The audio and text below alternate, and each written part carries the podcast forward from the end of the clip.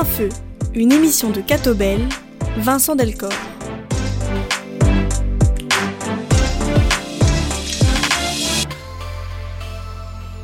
Mesdames, Messieurs, bonjour à tous, ravi de vous retrouver pour encore un nouveau numéro de Plein Feu. Plein Feu, c'est une émission de Catobel et Plein Feu aujourd'hui sur Maxime Prévost. Maxime Prévost, bonjour. Bonjour. Vous avez 45 ans, vous êtes le président du parti politique Les Engagés, vous êtes aussi bourgmestre d'une jolie ville, Namur, député fédéral. On dit souvent que les présidents de parti sont des hommes influents. C'est un homme influent que j'ai en face de moi?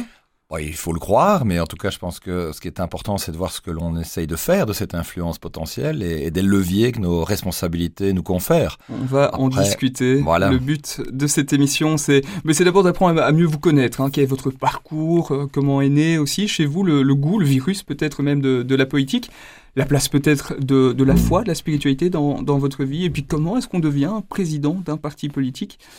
On abordera évidemment aussi quelques sujets de fond, le positionnement idéologique de votre parti, euh, à, moins d'un an à présent des, élections, votre position sur quelques dossiers, peut-être le, dossier des cours de religion dont on a encore reparlé à l'occasion de cette rentrée, la place du religieux dans l'espace public, voilà quelques-uns des sujets dont on va parler, mais on commence donc avec vous, votre histoire, votre parcours. On vous associe spontanément à la ville de Namur, mais en fait c'est à Mons que vous êtes né, et puis vous avez grandi euh, dans le Grand-Duché de Luxembourg, je crois, avant d'atterrir à, Namur. Vous pouvez nous, expliquer ce parcours en, quelques mots? Oui, effectivement. Moi, je suis euh, un bon wallon, euh, puisque mes grands-parents maternels étaient de Flemalhout, en terre liégeoise. Mes grands-parents paternels étaient Carolo, et donc je suis le fruit effectivement d'un papa Carolo et d'une maman qui est namuroise. Et en fait, je, suis né effectivement à Mons, puisque c'est là que euh, ma mère avait décroché son premier emploi. Elle était euh, fonctionnaire à l'ONEM.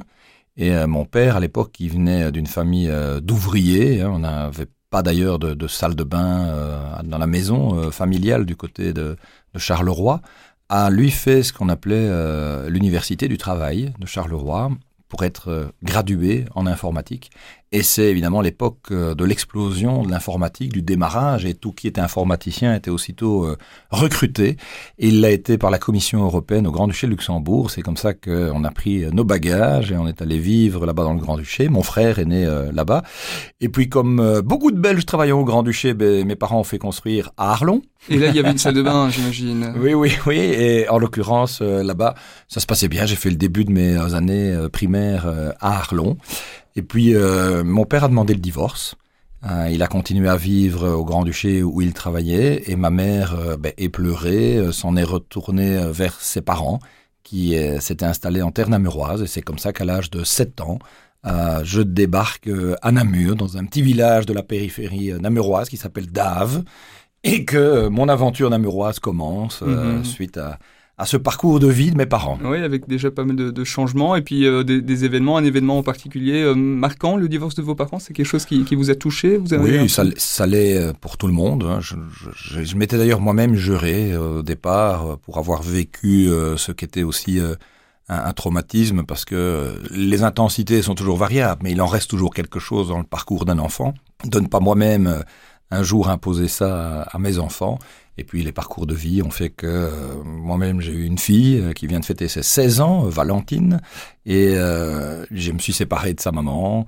Les circonstances de vie font que je suis maintenant marié depuis 5 ans à, à la femme qui partage ma vie depuis 12 ans, euh, Nathalie, euh, que j'ai connue quand on était en secondaire. Donc vous voyez, parfois il y a des rendez-vous manqués quand on est plus jeune, et puis les circonstances de la vie euh, vous replacent sur la route l'un de l'autre. Mmh. Et Nathalie qui a deux enfants, Lucie et Emilien. Et aujourd'hui, on, on, est une famille recomposée, comme beaucoup de familles en Belgique, avec les gardes alternés, avec la gestion aussi ben, des ex-conjoints, avec un relationnel qui doit rester orienté euh, d'abord et avant tout dans l'intérêt des enfants. Mmh. Et donc voilà, on est, on est aussi le, fruit de son histoire et, et ça c'est en partie la mienne. Maxime Prévost, quand vous étiez ado, vous étiez quel genre d'ado euh, Plutôt fêtard, plutôt bon élève euh? Un bon mix des deux. Euh, Quelqu'un d'ailleurs avait titré, je crois que c'était dans le journal Le Soir il y a quelques années, Maxime Prévost, un, un bosseur gain d'ailleurs. Mmh. J'aime bien effectivement que la fête ait du sens. J'ai aussi le sens de la fête. Euh, mais c'est vrai que d'abord et avant tout, dans les responsabilités qui sont les miennes, euh, je bosse pour des résultats, donc euh, je mets des mains dans le cambouis pour pouvoir obtenir des solutions. et donc le travail, c'est d'abord aussi ce qui me, ce qui me permet chaque jour bah, de donner sens à ma propre vie, puisque j'ai le sentiment de contribuer à faire des choses correctement, des, choses bien. j'ai, dans mon parcours de vie, au sein de, de, mon cercle familial, été confronté, depuis que je suis tout petit, au handicap un handicap lourd, euh, physique, euh, mental de mon oncle. Et donc j'ai euh, toujours développé une grande sensibilité à cette cause. Et quand par exemple j'étais ministre wallon en charge notamment de cette matière, le fait d'avoir pu débloquer des sommes jamais connues jusqu'à présent pour un grand plan de réinvestissement pour la cause du handicap et, de l'autisme, et ça c'est ce qui me permet d'être fier quand mmh. je me lève le matin, de me dire je fais de la politique parce que là je la fais de manière utile. Quand on voit toutes les raisons parfois dont on, pour lesquelles on pourrait être gêné de faire de la politique quand euh, les, scandales se succèdent les uns après les autres, mais ben, heureusement on va puiser dans ce qui donne sens et, dans notre motivation. Après, j'étais plutôt un, ado euh, assez engagé, sans, sans, mauvais jeu de mots. J'ai adoré le scoutisme, par exemple. J'ai j'ai fait tout le, tout le pédigré euh, en étant louveteau, scout, pionnier. Et Donc vous avez un totem alors Maxime Prévost, votre totem c'est Tout à fait, Daguet touche à tout. Daguet, c'est quoi ça Daguet c'est un jeune cerf, voilà. Euh, et, et, touche à tout parce que c'est vrai que j'étais déjà très curieux et, et je crois que c'est finalement, euh, quand c'est utilisé à bon escient évidemment, non pas un défaut mais plutôt une, une chance d'être curieux, de voir comment les choses fonctionnent. Finalement c'est le, le pourquoi en un mot comme en deux mots, qui est souvent l'une des questions les, plus intéressantes pour mmh. pouvoir progresser, rencontrer les, gens, euh, apprendre et élargir aussi sa culture euh, générale. Je crois que ça, c'est sympa. Un premier choix important quand on est jeune, c'est évidemment celui des études. Euh, vers 17, 18 ans. Vous hésitez un petit peu, vous pensez déjà à un métier? La politique, c'est déjà quelque chose qui vous traverse la tête? Alors là, pas du tout, parce que euh, personne ne faisait de politique dans ma famille. Je suis pas fils d'eux, on n'en parlait jamais à la maison. Je ne sais d'ailleurs pas ce que mes parents votaient. Je pense que euh, je, il vaut peut-être mieux que je ne leur pose pas la question, ça, m'évitera d'être surpris ou déçu. Mais en, en l'occurrence, moi je voulais, depuis que j'étais plus jeune, être officier de gendarmerie. Ça peut être surprenant, mais j'étais euh, assez fasciné par le métier, par les gyrophares bleus, etc. Et donc j'ai voulu à 18 ans rentrer à l'école royale militaire. Parce que avant l'affaire du trou, la gendarmerie dépendait euh, de l'armée, un peu comme c'est toujours le cas aujourd'hui en France. Et donc il fallait euh, des critères de taille, de poids et de vue pour rentrer à l'école royale militaire. Et bardaf, c'était l'embardé, j'étais trop myope. Et donc j'ai pas pu rentrer. Euh, du coup, ben, je me suis dit, ben, je vais faire d'autres études. Euh, une fois que ces études seront terminées, je me ferai opérer des yeux et puis je reviendrai postuler à l'école orale militaire. C'était mon, mon idée. J'ai choisi les sciences politiques parce que, à nouveau, dans cet esprit de curiosité pour comprendre le monde, il y avait à la fois du droit, de la sociologie, euh, une, de la philosophie aussi. Et donc, c'est quelque chose qui, qui m'intéressait. Et puis, sans mauvais jeu de mots, progressivement, j'ai perdu ça de vue. Et je me suis retrouvé à travailler d'abord dans le secteur privé sur Bruxelles pour conseiller euh, les institutions publiques afin d'améliorer leur performance. Et euh, après, ben c'est vrai que comme j'étais euh, militant déjà au départ au sein du PSC et puis du CDH, quand nous sommes revenus au pouvoir sous l'impulsion de Joël Milquet en 2004, ben, il fallait qu'elle s'entoure d'une nouvelle cohorte de jeunes universitaires prometteurs et, j'en ai fait partie et c'est comme ça que le pied a été mis à l'étrier. Mhm. Comment vous, vous devenez membre du, du PSC, le Parti social chrétien? Pourquoi? C'est quelqu'un qui vous en parle? Euh, c'est toujours le fruit euh, de rencontres, de réflexions. J'avais parcouru les, programmes de tous les partis politiques. Mais il est vrai, comme je vous l'ai raconté tout à l'heure, que j'ai débarqué à l'âge de 7 ans à Namur et me voilà projeté dans une classe d'une école primaire sans connaître personne. Je venais d'Arlon, je connaissais euh, vraiment personne et l'un des euh, jeunes de ma classe, un petit blond, euh, avec qui je me suis lié progressivement d'amitié, qui se prénommait Pierre, avait un papa qui était échevin. Et donc, quand j'étais gamin, ben, on allait jouer chez Pierre, c'était mon pote, moi j'étais bien loin, à 7, 8, 9 ans, de me demander ce que c'était qu'un échevin et à quoi ça servait. Et donc, probablement que le fait d'avoir côtoyé, quand j'étais plus jeune, ce papa qui euh, avait, lui, effectivement, un engagement politique a certainement dû incidemment m'amener le jour où j'ai voulu franchir le Rubicon à être plus sensible à la cause.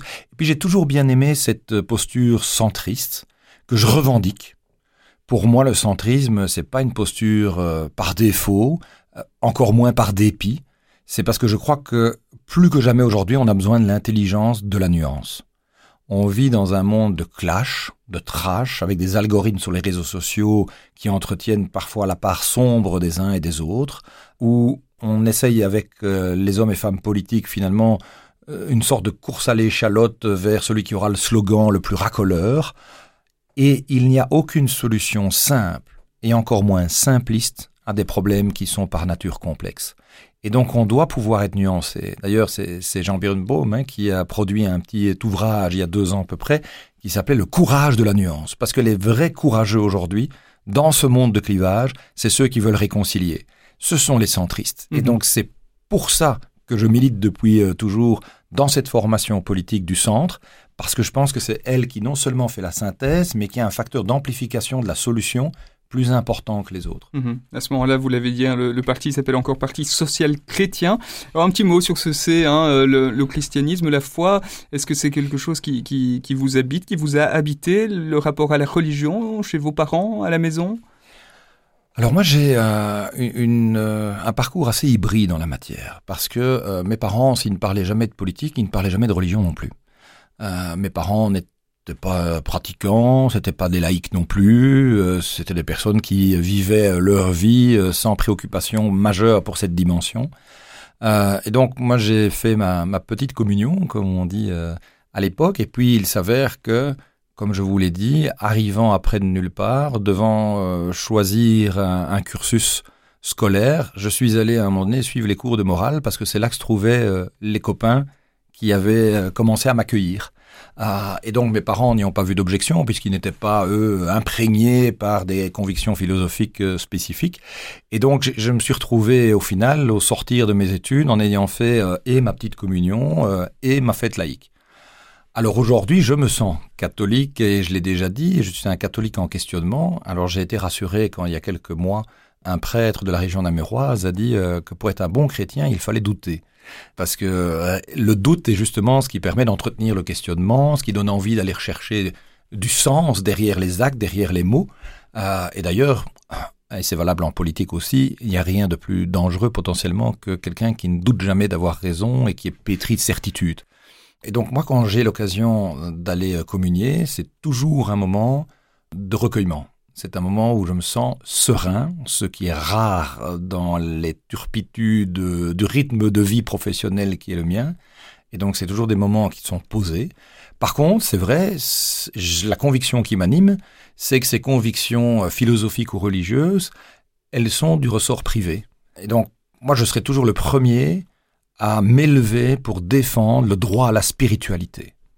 Parce que aujourd'hui, la quête de sens, pour une série de personnes. Ça va passer par le combat climatique, ça va passer par un engagement social, euh, ça va passer par une démarche pour le bien-être animal. Et puis il y a énormément de gens pour qui cette quête de sens, elle va continuer de passer par la spiritualité.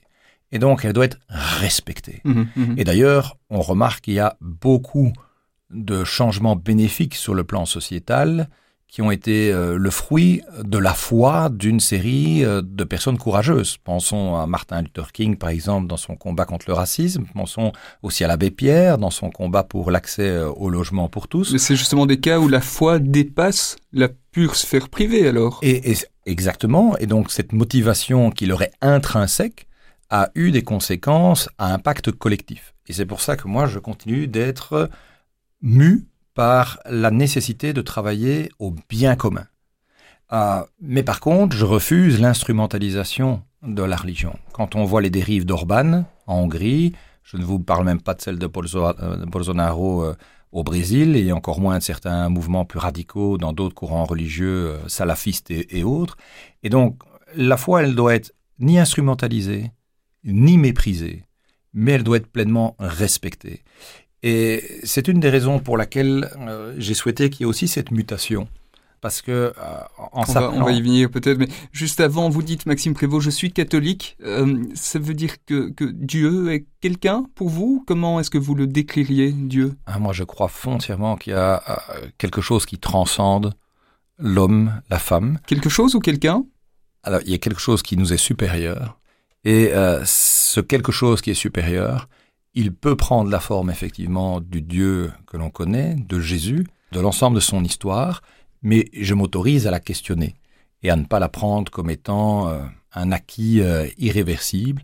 Je pense qu'on doit être dans une démarche où finalement c'est cette transcendance de soi-même qui nous aspire et nous inspire. Mhm. Euh, je pense, et c'est d'ailleurs un élément clé qu'on retrouve dans l'article premier de mes statuts, et c'est pas le fruit du hasard, je pense que l'être humain il se construit et il s'épanouit d'abord et avant tout dans sa relation à l'autre. Parce que c'est ça qui va lui donner du sens et c'est ça qui va lui donner sa dignité. Et donc, c'est là où, peut-être certains euh, ont cru qu'on faisait fi de euh, toute conviction ou respect euh, de nature philosophique, alors qu'en réalité, on a juste voulu ouvrir largement les bras pour ne plus apparaître seulement comme étant un parti confessionnel qui soit le porte-voix, le porte-parole euh, des chrétiens, mais être un peu dans cette logique d'ailleurs à laquelle nous, appelle le pape François euh, dans son encyclique euh, Fratelli Tutti, que l'on soit dans une démarche où peu importe que vous soyez croyant ou pas, peu importe que vous soyez juif, orthodoxe, musulman, chrétien, athée, laïque, on doit faire société ensemble. Fratelli Tutti, vous l'avez lu? Non, j'en ai lu seulement une série d'extraits. L'honnêteté m'impose de le dire. Je l'ai pas parcouru en entièreté et je, regrette de ne pas avoir d'ailleurs plus de temps pour pouvoir lire autant que je ne le voudrais bien des ouvrages au demeurant. Euh, et, pourtant, c'est pas euh, faute d'avoir goût à ça parce que j'aime beaucoup la philosophie de manière générale, quels que soient les courants qui l'inspirent. Maxime Prévost, on va marquer une première petite pause dans cette émission. Come Away With Me, c'est Nora Jones. Pourquoi ce choix? C'est vous qui, qui, le posez aujourd'hui? Oui, simplement parce que je trouve que c'est une mélodie extrêmement apaisante et qui euh, reflète bien l'état de sérénité dans lequel parfois je peux me retrouver quand il s'agit euh, de pouvoir questionner ce qui fait sens et euh, ce qui nous amène à aller de l'avant. J'ai perdu mon papa très jeune, hein, on l'a pas évoqué euh, parce que voilà, c'est les choses de la vie aussi. Dans, dans un accident d'avion, il, est décédé, je venais d'avoir 18 ans. Et donc c'est avec cette musique-là que souvent je me remémore une série de choses.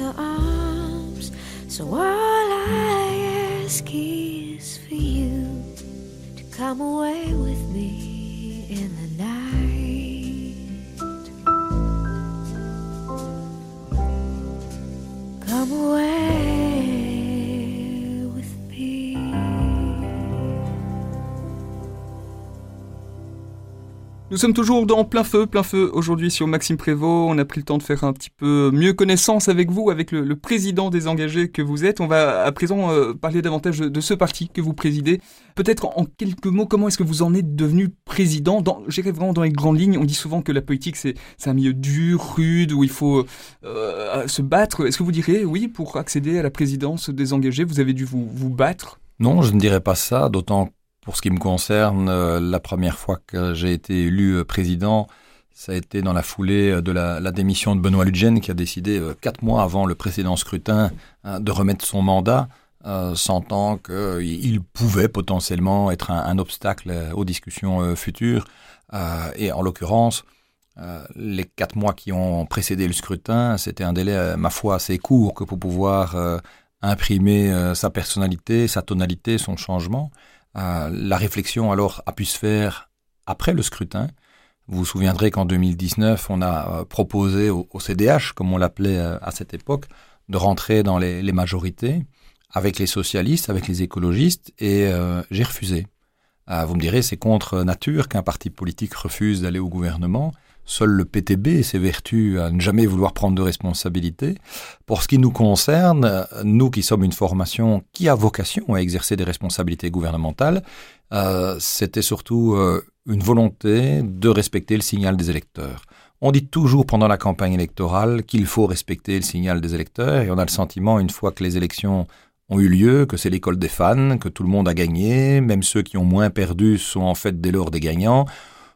Je pense qu'on devait avoir un rendez-vous avec la sincérité et pouvoir reconnaître que si euh, d'élection en élection on perdait des plumes, c'est pas parce que euh, on défendait un projet qui était euh, intrinsèquement le meilleur du monde et que les citoyens étaient mal inspirés de ne pas nous soutenir, c'est qu'il fallait questionner aussi la nature du projet, de la doctrine, mmh. pour voir s'il était encore suffisamment contemporain parce que la plupart des partis politiques, rappelons-le, tous les autres partis politiques aujourd'hui euh, fondent leur action sur une doctrine qui a été pensée parfois il y a, il y a plus d'un siècle à une époque où on parlait pas de révolution environnementale, où on parlait pas de révolution digitale, où on parlait pas d'une autre organisation du temps de travail, où on ne parlait pas de cette jeunesse qui aspire à avoir plus que jamais du sens dans ce qu'elle fait, quitte à changer radicalement de boulot on vient d'une génération aussi, hum, moi je me souviens de ma grand-mère qui me disait toujours, ne change pas trop souvent de boulot, sinon sur ton CV, on va croire que tu es instable. Mhm. Aujourd'hui, la plupart des jeunes euh, prennent en fait des expériences professionnelles de 4, 5, 6 ans par-ci, 6 ans par-là,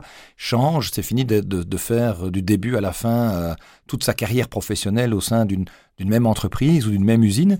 Et donc tous ces enjeux plus contemporains, y compris la manière de questionner le rapport au sens et à la spiritualité, nécessitaient d'être redébattus avec les citoyens. Et c'est ce qu'on a fait pendant deux ans avec cette opération euh, Il fera beau demain, où on a quitté notre zone de confort, euh, on a quitté nos certitudes pour aller euh, développer des grandes oreilles à l'égard des citoyens et entendre leurs enjeux, parce que si on ne se met pas à leur écoute, alors la colère, elle va s'orienter vers les mhm, partis mhm. d'extrême, de gauche comme de droite. Et je pense qu'il était temps de pouvoir à un moment donné aussi euh, réadapter le logiciel de l'offre politique aux enjeux d'aujourd'hui, aux défis de demain, plutôt que simplement incarner un passé. En présentant votre nouveau mouvement, vous avez pu déclarer notre mouvement n'aura plus de référence au personnalisme chrétien. C'était un aspect central ou plutôt périphérique de cette mutation de votre parti? C'est un aspect corollaire, euh, non pas parce qu'il convenait de renier quoi que ce soit. Moi, je suis très fier de l'héritage de la formation politique que je préside. Euh, elle a largement contribué d'ailleurs au bien-être des Belges au cours des décennies écoulées. Euh, mais comme je le disais, on ne peut pas avancer devant en regardant uniquement dans le rétroviseur. C'est le meilleur moyen, tôt ou tard, de se prendre un mur. Euh, et ce mur électoral, on se l'était déjà pris à plusieurs reprises. Et donc, euh, moi, je me retrouve assez bien dans les inspirations personnalistes, qui sont celles que le mouvement Les Engagés porte, celles euh, qui visent à rappeler que finalement, le rapport aux autres, dans le dialogue et dans le respect, porter des, êtres qui soient libres, qui soient responsables, qui soient créatifs, et créateur, c'est quelque chose vraiment, me semble-t-il, d'essentiel dans lequel je me retrouve. Vous savez, on vit une époque... Peut-être juste qu'est-ce qui a vraiment changé? Parce que je dirais même encore aujourd'hui, hein, chez certains, ce, changement n'est pas tout à fait clair. Vous dites, on Ce qui a, changé, c'est le retrait. personnalisme, mais en même temps, vous dites que, que, à titre personnel, et même pour votre parti, ça, ça continue à, vous inspirer? C'était pas ça votre question. Vous m'avez dit, il n'y a plus de référence au personnalisme chrétien. Mmh mmh et effectivement, euh, on reste d'inspiration personnaliste dès lors qu'on considère qu'on doit œuvrer à mettre les gens debout, à être dans une démarche de relation euh, nourrie, euh, bien loin de l'individualisme exacerbé qui est porté par d'autres. Par contre, le fait de ne plus avoir repris le seul mot chrétien dans les statuts, et c'est ça qui a pu être reproché à un moment donné à la mutation que j'ai faite, elle est motivée par deux choses. La première, c'était arrêter de laisser penser que tous les citoyens qui voulaient militer à nos côtés étaient les bienvenus, même s'ils partagent d'autres convictions religieuses ou philosophiques, un peu comme s'ils étaient invités dans un club de catholiques qui euh, certes respecte tout le monde, mais est aussi un club de catholiques. Mhm. Euh, dès lors que tout le monde doit être traité de manière équitable, quelle que soit sa profonde conviction, alors il est normal qu'il n'y ait plus un référentiel premier qui semble euh, avoir une longueur d'avance sur les autres. Et le deuxième élément, c'est que je crois fondamentalement que pour ne pas être instrumentalisé et pour éviter d'être méprisé, on doit réserver les convictions philosophiques et religieuses au seul spectre privé. Et d'ailleurs, beaucoup, y compris de catholiques, tiquent quand ils se rendent compte que la confession musulmane, par exemple, euh, exprime des demandes, des souhaits, parfois des exigences sur euh, le port du voile, euh, sur l'abattage rituel, donnant le sentiment qu'il n'est pas normal de venir avec ces enjeux-là sur l'espace public. Mais si c'est vrai pour cette religion, ça l'est pour les autres aussi. Mhm. Et donc chacun a le droit d'être animé évidemment par les convictions philosophiques et religieuses qui sont les siennes, mais ça ne doit pas guider l'action politique.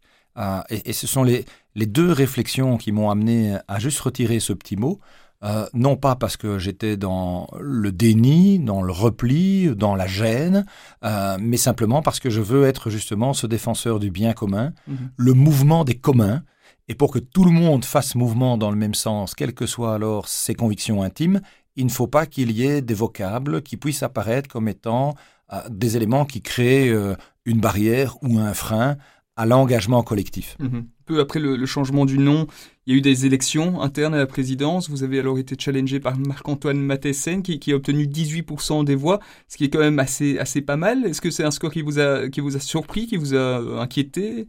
Ni l'un ni l'autre. Euh, c'est d'abord un résultat que j'ai respecté.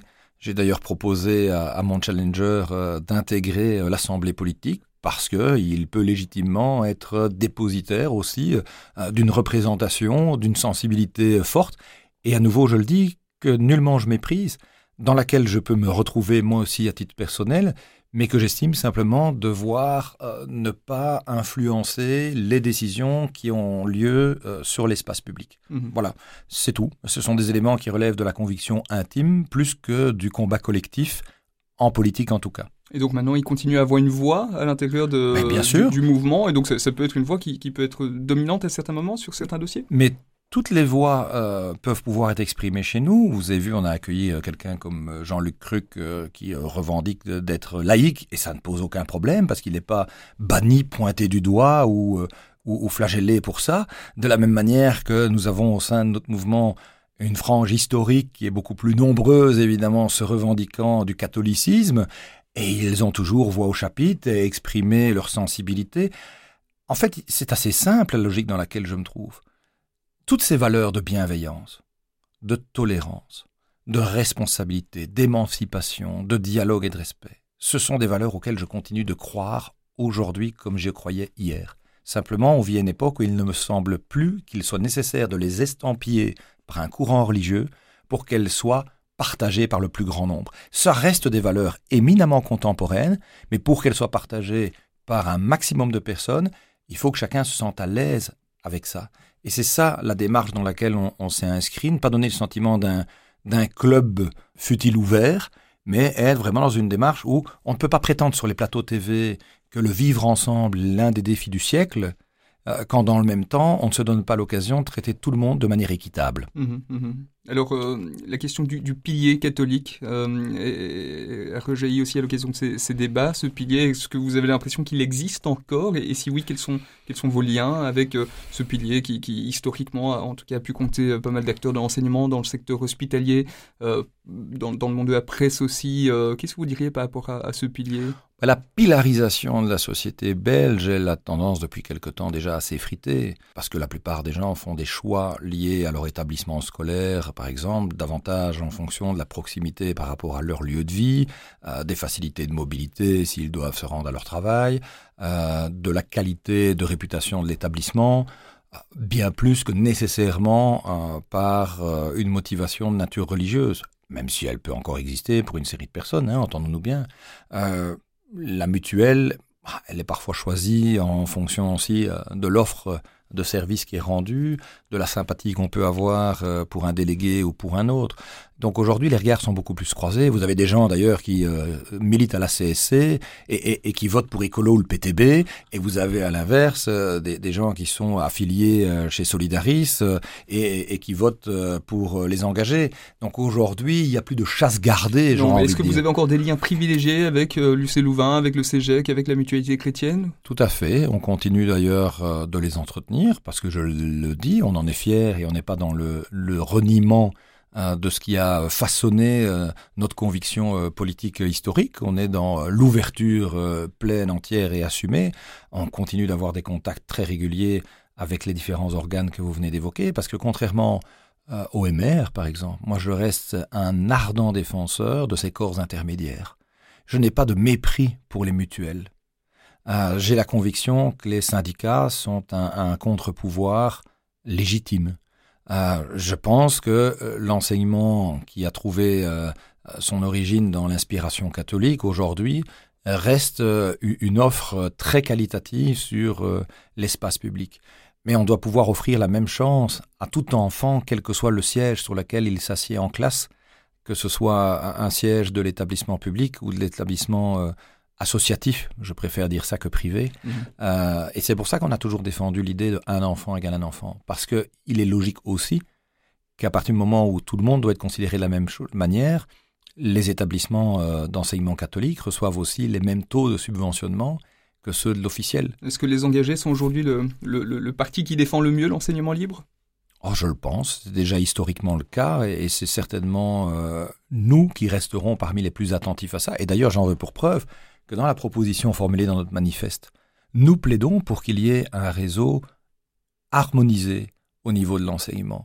On peut plus se permettre, surtout quand on voit euh, l'état de désenchantement des finances de la communauté française, de continuer de tout multiplier. Ce que l'on veut, c'est d'offrir la même liberté d'association, la même autonomie de gestion euh, que celle dont bénéficient les établissements libres aux établissements officiels, pour ne pas être à la fois arbitre de foot et joueur de foot.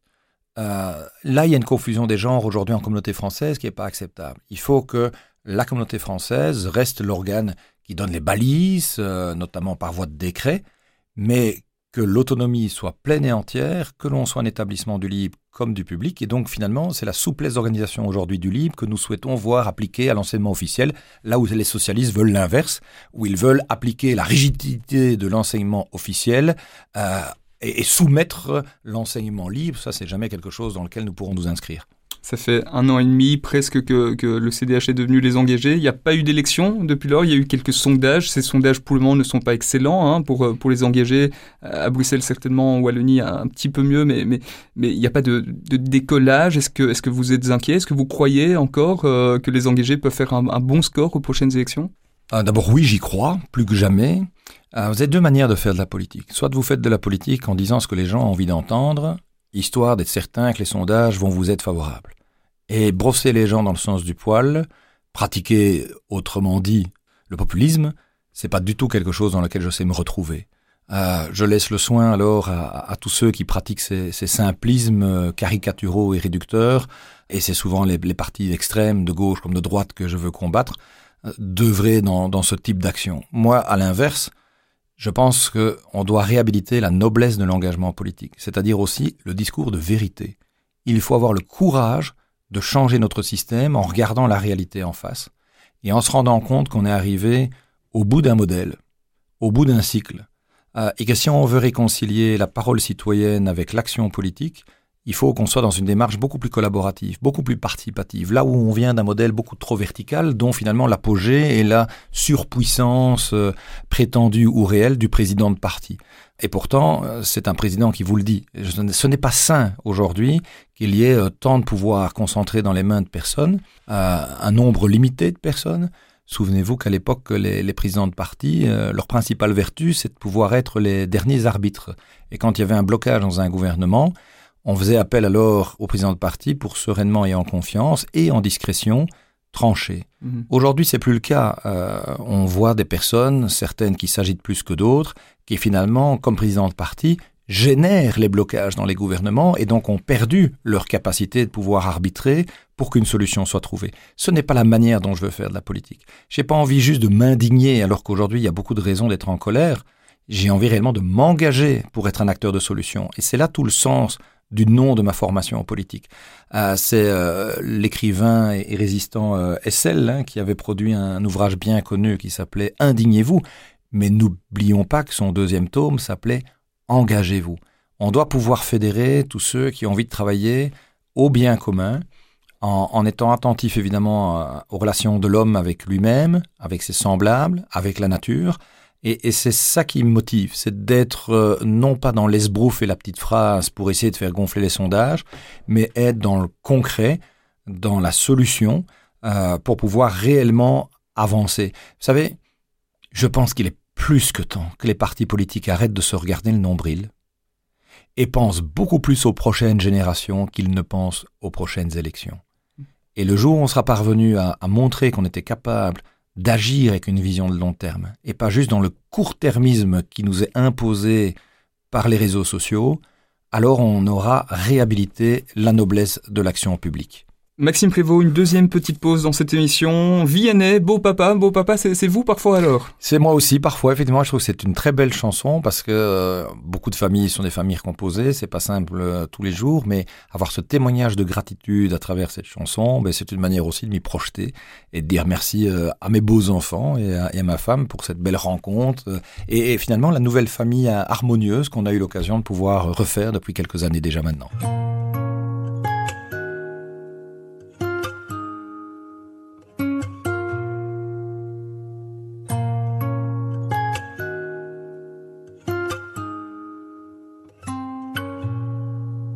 J'avais pas prévu d'un jour adopter mon enfant, j'ai dû surtout m'adapter.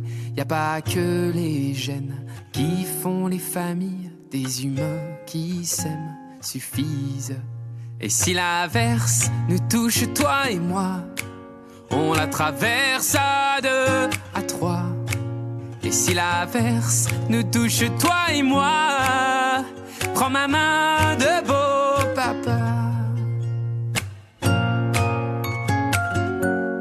t'attendais pas. Je te laisserai pas. Même sans le même sang, on s'aimera. Non, je ne volerai jamais la place du premier qui t'a dit je t'aime. Sur ton visage, on voit son visage et c'est ainsi que tu es belle. De vous à moi, c'est moi j'avoue qui me suis invité dans sa villa, dans la vie où elle n'a rien demandé. Et si l'averse nous touche, toi et moi, on la traverse à deux, à trois. Et si l'averse nous touche, toi et moi,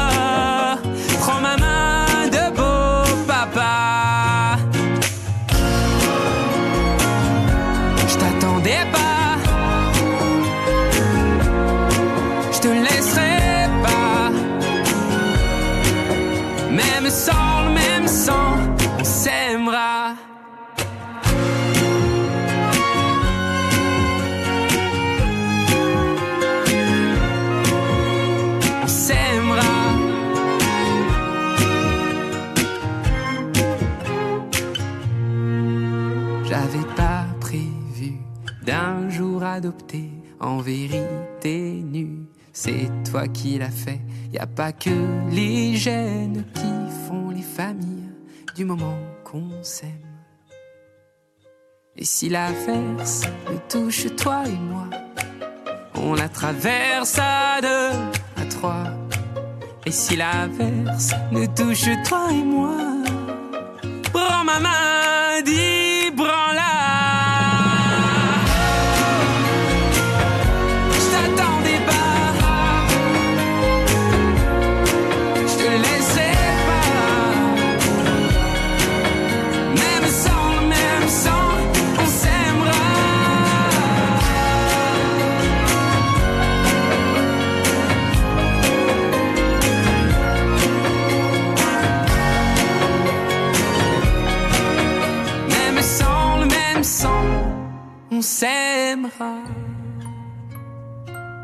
Troisième et dernière partie de Plein Feu. Plein Feu aujourd'hui sur Maxime Prévost, le président des engagés. Merci encore d'être avec nous. Vous voulez lutter contre les, populismes, revaloriser la, nuance, aussi donner son, son sens et sa noblesse à la politique. Et ça, c'est une question compliquée.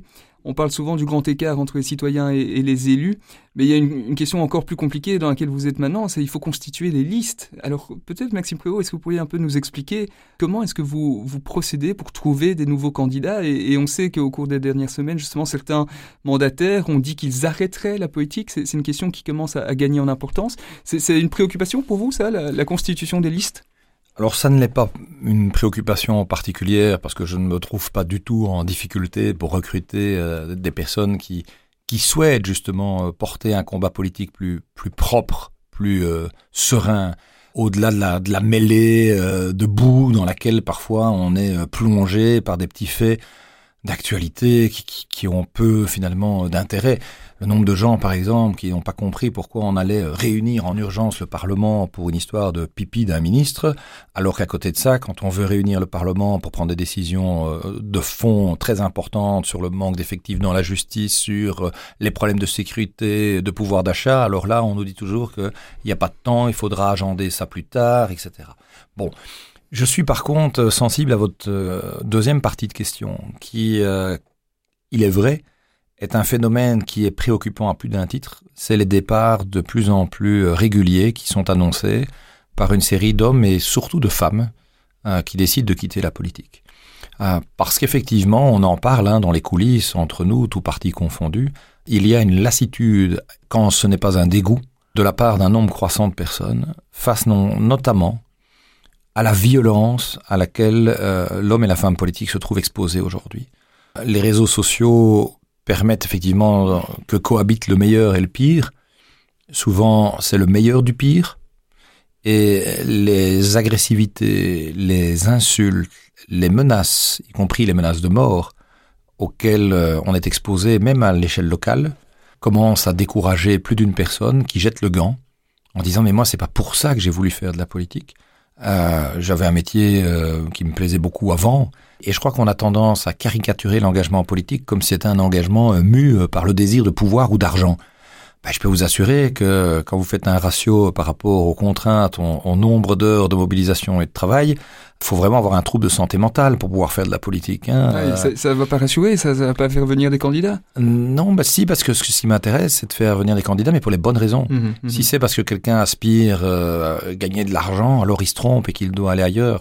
Si c'est quelqu'un qui a envie de faire bouger les lignes, parce qu'à un moment donné, il a un combat qu'il souhaite mener, un combat qui est susceptible de pouvoir améliorer la qualité de vie d'une série de personnes, alors oui, il faut le mener. Il faut des gens de tout temps, depuis euh, l'Antiquité, euh, l'humain s'est organisé avec euh, des rapports de force, des rapports de pouvoir, et je crois que la nature humaine est ainsi faite, et, et ça ne s'arrêtera pas. Toujours est-il que maintenant, la perversion de l'usage du pouvoir est un élément qui doit questionner. Les gens ont le sentiment que finalement, le capital économique a supplanté toute capacité d'action du capital politique. Moi, je dis que c'est de poser le problème d'une mauvaise manière, parce que le vrai capital qui est le nôtre et sur lequel on doit travailler, c'est le capital humain. Et moi, je suis euh, engagé précisément parce que je crois d'abord et avant tout à l'enjeu de l'accumulation des liens, plus qu'à celui de l'accumulation des biens. Et euh, le jour où on aura pu euh, retravailler à nouveau sur ces liens humains, faire que chacun soit un peu, comme avait dit d'ailleurs le pape François, des entrepreneurs d'espoir, euh, ben je pense que là, il y a moyen euh, de pouvoir commencer à faire bouger les lignes de manière plus vertueuse. Mmh, mmh. Euh, il faut redonner du sens à la politique. Il faut redonner du sens à la vie de manière générale. Regardez le nombre de, de jeunes qui à 45 ans plaquent tout et décident de changer radicalement leur engagement professionnel travaillant parfois dans une boîte de finance et puis euh, se retrouvant à faire de la permaculture. Euh, le propos peut paraître caricatural, mais il n'est pas tant que ça. Le nombre de personnes que j'ai l'occasion de fréquenter et qui s'inscrivent dans un schéma comme celui-là, c'est interpellant. Et moi, je veux être, avec les engagés, le parti aussi qui, qui redonne du sens euh, dans cette volonté de régénérer finalement notre société, notre rapport au vivant, un nouveau contrat social, euh, une nouvelle prospérité économique. Euh, on voit bien que là aussi, on est face à un épuisement de modèles et recréer de la confiance à travers une régénération aussi des mmh. pratiques de gouvernance.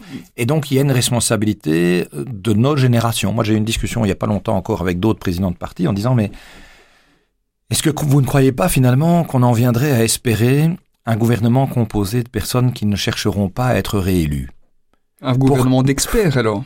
Pas nécessairement d'experts, ça peut être des politiques responsables, mais qui simplement se disent je suis au rendez-vous de la responsabilité.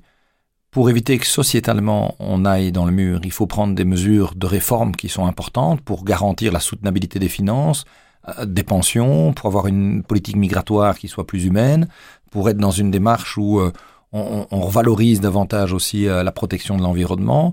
Mais ce sont des mesures qui risquent d'être impopulaires et donc qui risquent de se répercuter sur les sondages ou dans les urnes et donc on, on les pose-pose, mmh. on ne les prend pas. Bah, ça, je crois que c'est une procrastination coupable.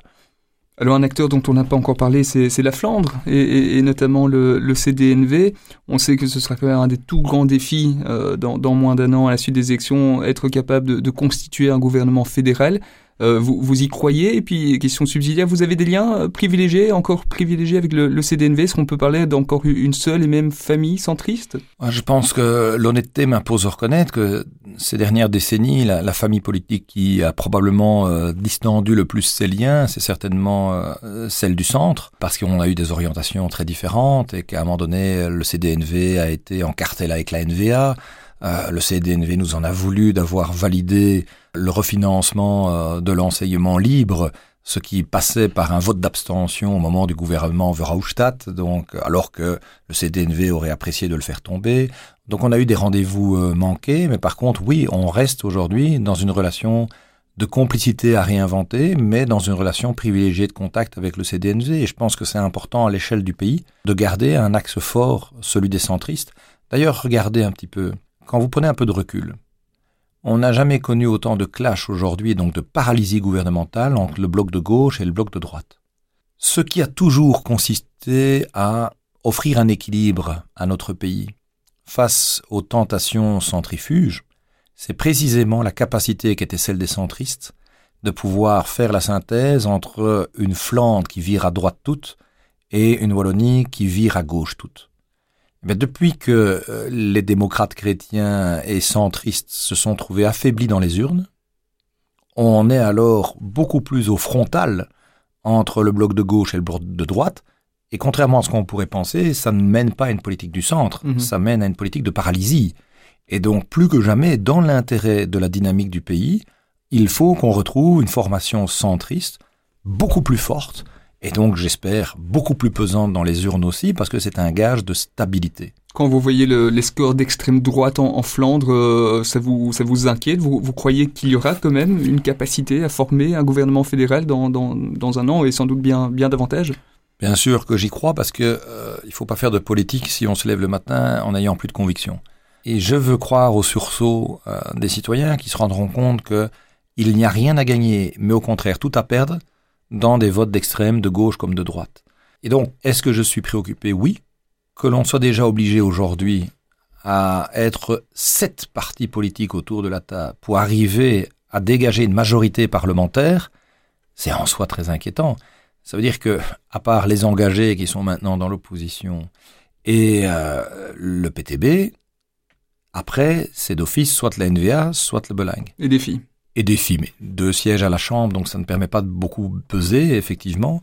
Je crois d'ailleurs qu'il y a eu une démarche euh, qui a été euh, manquée euh, de leur part dans le processus de rapprochement que j'avais tenté d'initier avec eux pour affermir encore cette position d'un centre fort. Ça reste un regret, ça? Je pense que c'est une occasion manquée. Après, euh, sert à rien de pleurer sur le lait pendu. Euh, j'ai un tempérament qui m'amène à aller euh, de l'avant. Ça doit être encore des relents de mon scoutisme. Euh, mais je pense que c'est important d'être de toute manière orienté solution en pensant d'abord et avant tout aux prochaines générations. Vous savez, c'est très symbolique, mais au Canada, au Québec en particulier, dans les salles du conseil municipal, il y a à chaque fois une chaise vide qui a été décorée par des enfants. Vous me direz, mais Monsieur Prévost, de quoi me parlez-vous? Simplement, c'est une chaise qui symboliquement rappelle aux élus à chaque fois qu'ils se réunissent et qu'ils prennent des décisions qu'ils sont là pour les futures générations. Ils appellent ça la chaise des futures générations. Mais eh je pense que c'est quelque chose qui doit redevenir un horizon de pensée pour l'action politique et plus cette immédiateté crasse dans laquelle on est en train de s'embourber. Un dossier sur lequel j'aimerais encore euh, m'arrêter un peu avec vous, Maxime Prévost, c'est la question des, cours de religion dont on a reparlé à l'occasion de cette rentrée. Euh, vous-même, personnellement, vous croyez qu'un cours de religion, à la fois dans le libre, mais aussi dans, l'enseignement public officiel, c'est quelque chose d'important? Alors c'est important de maintenir un espace où on a l'occasion de croiser les regards philosophiques et religieux. Euh, l'objectif, c'est jamais de faire du prosélytisme. L'objectif, c'est d'expliquer qu'on le veuille ou pas, qu'on a une richesse extraordinaire qui est justement de vivre dans un pays qui permet cette pluralité de sensibilité. Là où vous faites décapiter si euh, vous n'êtes pas conforme à certaines religions euh, ailleurs dans le monde. Mais il faut être en capacité de décoder et de se comprendre, au-delà des caricatures. Des caricatures qui sont parfois véhiculées sur les chrétiens, comme s'ils étaient euh, tous de fiefés conservateurs, ça, c'est pas du tout euh, le mouvement euh, catholique euh, dans lequel moi je, je, me retrouve. Et quand je discute avec les gens, c'est pas celui-là qui me donne l'impression d'être prédominant. De la même manière que tous les musulmans ne sont pas des radicaux et qu'il faut aussi que les plus jeunes apprennent à prendre distance par rapport aux caricatures qui sont peut-être véhiculées, parfois dans leur milieu familial, où on parle autour de la table de manière un peu caricaturale. On doit aussi éviter de dépeindre le juif comme étant euh, le pingre, euh, source de tous les maux, organisé à l'international. Enfin, toutes ces caricatures sur les courants religieux et philosophiques pose préjudice sur la capacité de vivre ensemble. Mais quel est le meilleur moyen de, de lutter contre ces caricatures? C'est un cours de religion On sait que dans l'officiel, les cours de religion mhm. sont, sont, organisés de manière euh, distincte hein, par religion. Est-ce que vous pensez que ça c'est une bonne formule? Non, nous dans notre manifeste, on préconise justement le regard croisé. Plutôt que d'être chacun dans son couloir en train de se pétrir de certitudes, soyons justement dans le regard croisé. Donc ça veut dire quoi? Ça veut dire un cours de, religion qui, Mais c'est un cours de religion et de philosophie qui peut être dispensé non pas par un seul titulaire, mais par la diversité des profs de religion qui existent aujourd'hui. L'objectif n'est pas de remettre en cause non plus leur titre et mérite, et de pouvoir alors avoir ce regard croisé lors d'un même cours où on va expliquer non pas seulement les vertus d'une religion, mais on va expliquer aussi les vertus de la pensée euh, des différentes religions, comment elles peuvent se, retrouver, comment elles peuvent cheminer ensemble, comment elles peuvent cohabiter, et donc valoriser le côté positif de cette réflexion euh, spirituelle plutôt que d'être dans une démarche de culpabilisation, de stigmatisation. Ça, ça n'a aucun sens. C'est un fait sociétal, c'est une richesse que cette spiritualité, eh bien, il faut pouvoir la présenter comme telle. Qu'il y ait un cours de religion catholique dans l'enseignement libre catholique, ça vous semble tout de même légitime? Ah oui, c'est pas un élément qui me heurte, mais je trouve que là aussi, y compris dans l'enseignement catholique, on gagnerait à être dans une démarche pluri-religieuse sur les explications, les sensibilités. Moi, ma fille est dans l'enseignement catholique, elle a des cours de religion. Ben, j'ose espérer, et honnêtement, c'est ce que font quand même beaucoup de profs de religion aujourd'hui, qu'elle va indépendamment euh, du parcours et de l'histoire euh, de Jésus, apprendre des choses sur les autres courants religieux aussi, parce que sinon elle va rester dans l'interrogation, la caricature et pire le rejet. Et je pense que ce qui fait aussi d'ailleurs que la religion euh, catholique est une religion bienveillante et ouverte, c'est parce qu'elle pose un regard aussi positif sur les autres sensibilités et il faut donc un espace pour l'exprimer. Tout dernier sujet, la question des, des messes diffusées sur la RTBF, mais aussi celle des émissions concédées plus largement. Euh, les engagés, la position officielle du parti, c'est quoi? Mais euh, d'abord, on n'en a pas fait de grand débat encore jusqu'à présent, pour être honnête. Donc, je ne vais pas pouvoir vous révéler une position officielle du parti. Je vais vous dévoiler peut-être ma sensibilité.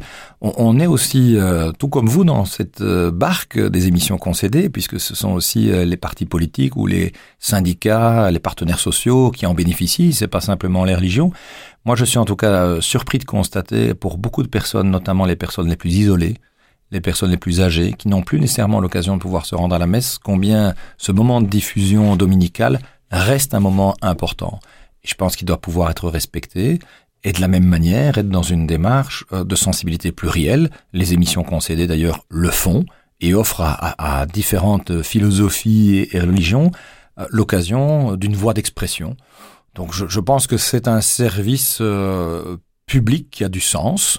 Après, je pense qu'on peut réfléchir aussi sur ses modalités, sur ses créneaux, sur sa périodicité, mais ça ne me semble pas être le combat prioritaire à devoir mener par rapport aux urgences sociétales du moment. Maxime Prévost, président des engagés, merci d'avoir été l'invité de Plein Feu et de Catobel. Chers auditeurs, merci, pour votre pour votre invitation en tout cas. Avec joie, cette émission a été retrouvée en podcast sur catobel.be et dans le joint dimanche. À très bientôt pour un nouveau numéro de Plein Feu.